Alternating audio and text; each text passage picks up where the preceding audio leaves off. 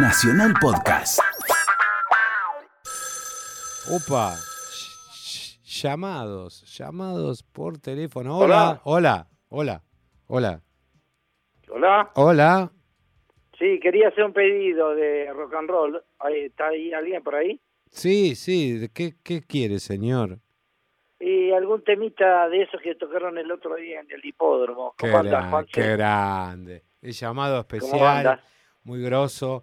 Recién estábamos hablando de vos, porque recién... Nah, no, no me mientas. No, escúchame, ya voy a hacer... eh, Dani, No, ya sé, ya sé. Ah, porque me estaba te creo. acordando muchísimo del show del Gran Kessel que yo vi y tenía 10 años, o 11, no, Sí. casi 11, un show espectacular donde el- la me acuerdo que la mayor cantidad del material fue eh, de vida inclusive, no de confesiones. Había algunos temas así eh, que me acuerdo que podrían ser de confesiones que eh, como confesiones mismas, pero eran muchos temas de vida. Me acuerdo que fue muy bueno, estaban los dos con acústica y en el Gessel, o sea, Gessel en, Sí. en el Gessel eh, mágico, ¿no? El Gessel, Claro, ese de los comienzos. el lindo, el, el Gessel de la carterita cruzada y, bueno, sin, sin ofender al Gessel de ahora, pero era otro No, tiempo de sí. un Gessel muy... Era muy Muy, romántico, muy romántico. romántico, Sí, claro. sí, Muy bueno, muy, De muy especial. Justo, mirá, encima, yo no sé si esto está preparado por mi productora, nuestra productora Daniela Rodríguez, Sí, es verdad. pero ahora cuando termines vas a, yo no voy a decir nada y vas a ver la canción que había programado, pues te vas a sorprender vos mismo también. Eh, ok, dale. eh, pero ¿cómo anda vos, sabés, todo? vos sabés, te cuento una Sí. anécdota de Gessel. Sí, a ver. Yendo a Gessel las primeras veces. Sí. Hace poquito nos encontramos con Oscar López, que era Sí. el manager de ese momento que Sí. nos llevaba a Gessel Sí, sí. en esos comienzos. Y la ruta de Mar del Plata a Gessel era de Mm. tierra, mejorable. Sí, me acuerdo, me acuerdo con esa gran, eh, había como una zanja gigante de, de tierra en el camino, en la mitad Sí, sí, si te ibas, si Sí, algún sí. día le agarrabas después de una lluvia, fuiste. Bueno, una de esas noches tocamos nosotros en Mar del Plata y decidimos ir en dos autos a Gessel, una de las primerísimas veces, si es que no la primera. Y paramos en la mitad de la ruta Mm. y se había escapado un chanchito chiquito, vivo. Y paramos los dos autos y lo metimos en el baúl de Oscar López. Y, y cuando llegamos al hotel empezamos a bajar la valija, la guitarra, todo, y el chanchito vivo. Dios La mío. mina, la mina no Claro, lo podía creer. porque claro. Era, era la confirmación de que, que lo cuide. era la confirmación de todo lo que se pensaba sobre el rock en aquella época. Sí, muy delirante. Así que Así que íbamos con, con ¿cómo se llama? Con, con anexos. al- y eran eran era muy divertido. eran eran viajes de 9, 11 horas, ¿no? Sí, de goma, pero muy divertida, otras Sí. épocas. ¿no? Yo me acuerdo Sí. que una vez cuando, y te cuento otra de ahí de Gesell, Sí, terminamos de tocar y en dos camionetas nos fuimos eh, a Cariló, que Cariló Al no lado, estaba abierto claro. todavía, estaba cerrado, no se vendía nada ni nada. Y abrimos la tranquera y nos metimos como una banda, nosotros, los los que nos acompañaban, en dos autos, paramos los autos, te imaginas que en algún estado así medio colocadín, Sí, me imagino. y, y entramos, apagamos todas las luces y nos pusimos a caminar siguiendo la, la ruido de los árboles. A ver, Dios y era mío. todo negro, pleno verano, pero cerrado. ¿Te imaginas Claro. Cariló sin nadie? Sin, nada, casa, claro. ni gente, sí, ni sí, sí. nada. Sí, me acuerdo. Y bueno, era muy divertido. Qué bueno. Y ustedes realmente tuvieron la gran oportunidad de ser eh, pioneros desde el punto de vista de experimentar, ser eh, ya, te diría, masivamente conocidos. Porque si bien ya teníamos los antecedentes de Almendra, de Los Gatos, yo creo que Sí. Sui Generis entró por un lugar muy particular, ¿no? O sea, vos cómo lo Sí, sí. sentiste, cómo lo sentiste eso. Sí, bueno, nosotros nos empezamos a enterar un poco después y ahí hubo una, una especie de, eh, eh, risueñamente digo grieta, porque era Sí. los, los pesados y los blandos. Claro, claro. Los claro, blandos, claro, claro. nosotros. Sí, sí. Que algunos decían, vinieron, eh, Papo me acuerdo que graciosamente, porque con Papo eran amigos, todo el Mm. mundo piensa que nos llevábamos mal y yo iba a ver No, las yo me carreras cuando él corría. Sí, yo me acuerdo de todo. Yo era chico, lo veía eso. Bueno, y, y algunos decían los blandos y los, los, los duros, pero en realidad nosotros grabamos el primer disco con todo lo de la pesada del rock and roll. Sí, claro, claro. Alejandro Medina, Gaby. Sí, sí. Mi sí. primer mi primer colocón de alcohol lo, lo- me pasó en la gira de la primera gira que se hizo Billy Bonnie la pesada de rock and roll y Sui Generis Claro. a Rosario y Córdoba uh, Black en batería Pincheski y toda esa mo- monada qué grosso, qué, qué momento. y, y era extremadamente divertida te digo primer colocón porque estamos en Rosario y aprovecho un segundo de tie- tu tiempo Sí. este y entramos a tocar sentados con Charlie las dos guitarras acústicas. Y yo, la idea era que después te- terminamos cantando un tema con la pesada, tranquilo.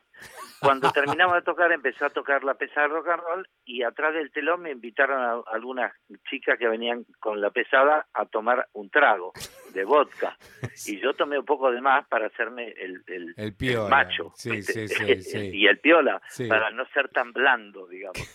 Y me agarré un pedal infernal y salí cantando con Billy Bon al hombro, así tipo, ya lo que rock and roll, así, corriendo por el escenario con Billy y Jorge Álvarez y, y nuestro manager dice, ¿qué le hicieron al pibe?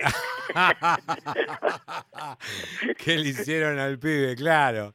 Claro, No, que porque aparte- de pasar sentado tímido a salir corriendo por ahí. No, y aparte- me mandaron al hotel. De ese Yo me acuerdo, vos sabés que yo estaba al tanto de todo, porque mi primo Alejandro, que era cinco años más grande que yo, ya era plomo de pescado, eventualmente, Ah. no siempre, no fijo, pero eventualmente era plomo de pescado. Y me pasó algo muy curioso. Nuestra prima Gabriela, que de paso le mando un beso gigante si está escuchando, eh, tenía dos años más que yo.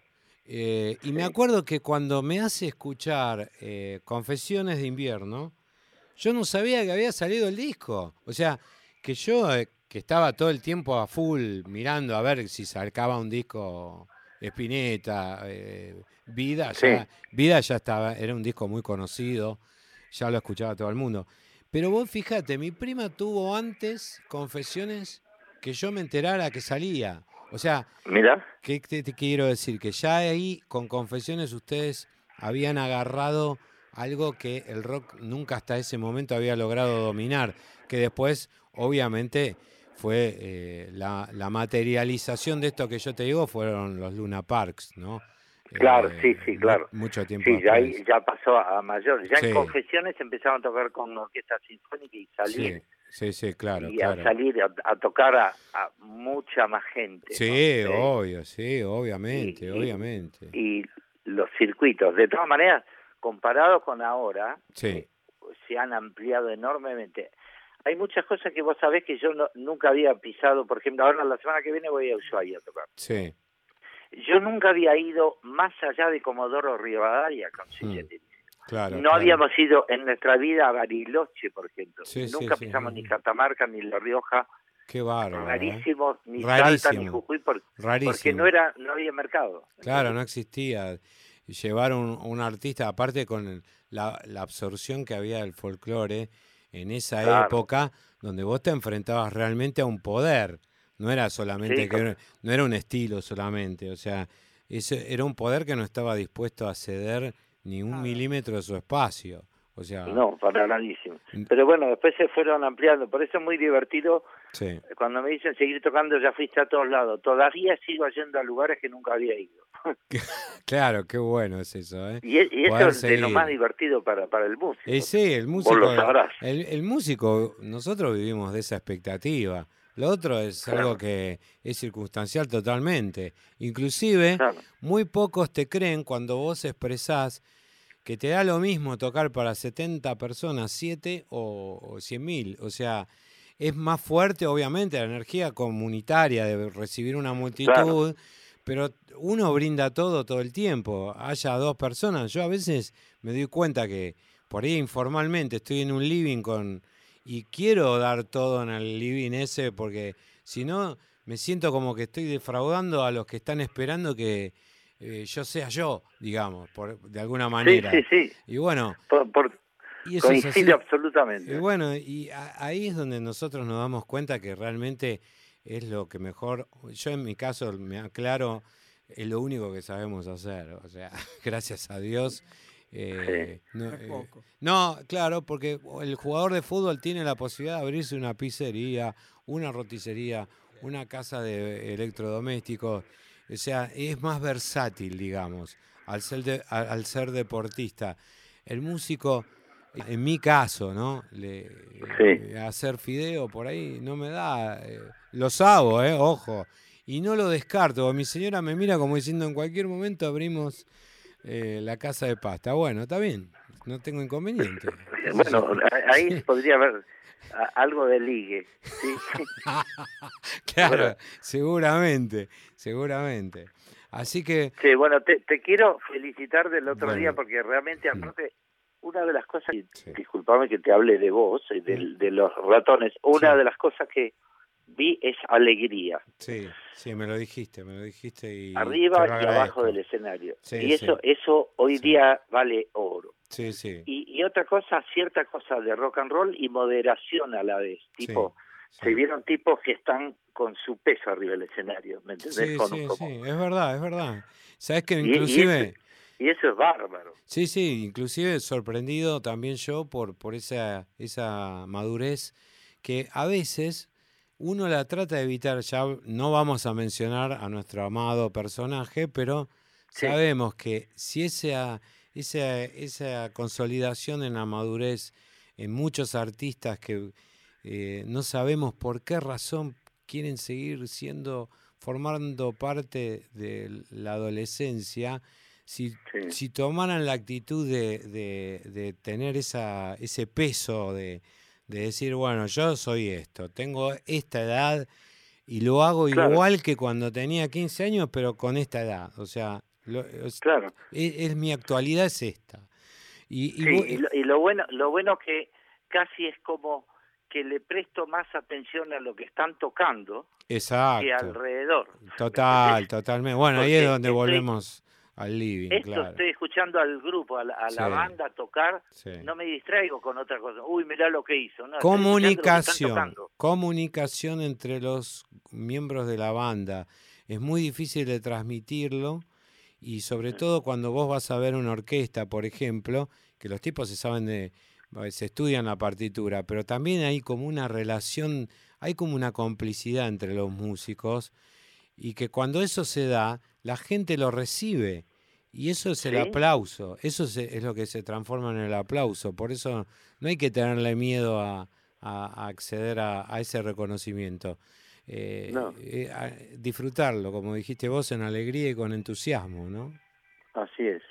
Bueno, espero Bueno. que sigan juntos, ojalá que sigan tocando más, porque me parece que la gente lo va a pedir de otro lado. Dios te Nada escuche. Es, es una idea. El gran, el gran Nito Mestre, y vos fíjate, Nito Mestre, después de lo que casi un programa, un gran porcentaje del programa dedicado a él, y antes con mucha anticipación, sin que nadie me dijera que me hicieran esta trampa de que me iba a llamar. Ahora nos vamos, te mando un beso y te agradezco muchísimo todo esto, este llamado. Te quiero mucho, te, te admiro muchísimo desde siempre. Aparte voy a contar de nuevo que Nito, y gracias a Dios le agradezco al Señor que mi viejo haya conocido a Nito, pues iban juntos a ver tenis cuando Ah, ¿te acordás de mucho- Pinamar? Sí, en Pinamar se iba, el Nito lo pasaba a buscar y se iban los dos caminando a ver, vaya a saber qué partido. Así, así que. Eso también lo, lo guardo con mucho, con mucho afecto y, Me alegro y mucho. mucha admiración. Así que Te, esta, mando, te sí. mando un abrazo grande. Dale, Quiero saber qué tema vas a poner. No, no, no, no. Yo te la, a- yo lo pongo porque esto es increíble. Le mando un beso a Pamela y un beso a vos y nos vemos muy pronto. Un abrazo Dale. gigante. Un abrazo. Chao, Nito. Bye bye.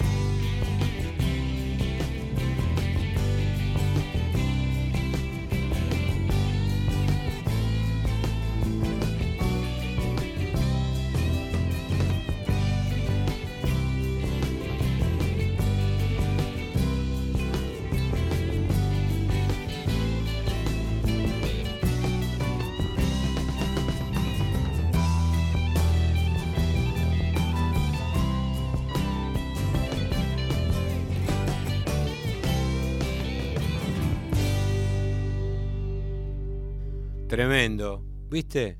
Lo habíamos programado, yo no sabía que me iba a llamar y le teníamos preparado en la puerta. Y nuestra querida Daniela Thatcher Rodríguez nos hizo esta pequeña emboscada tan agradable de escuchar a un tipo que realmente eh, no hace falta hacer ningún tipo de, comentario. comentarios, un, un capo de los grandes que tenemos con una voz impecable siempre, con un nivel de, interpretación, un espectáculo muy grosso, el que brindó y el que brindan eventualmente con Silvina Garré en este teatro armenio.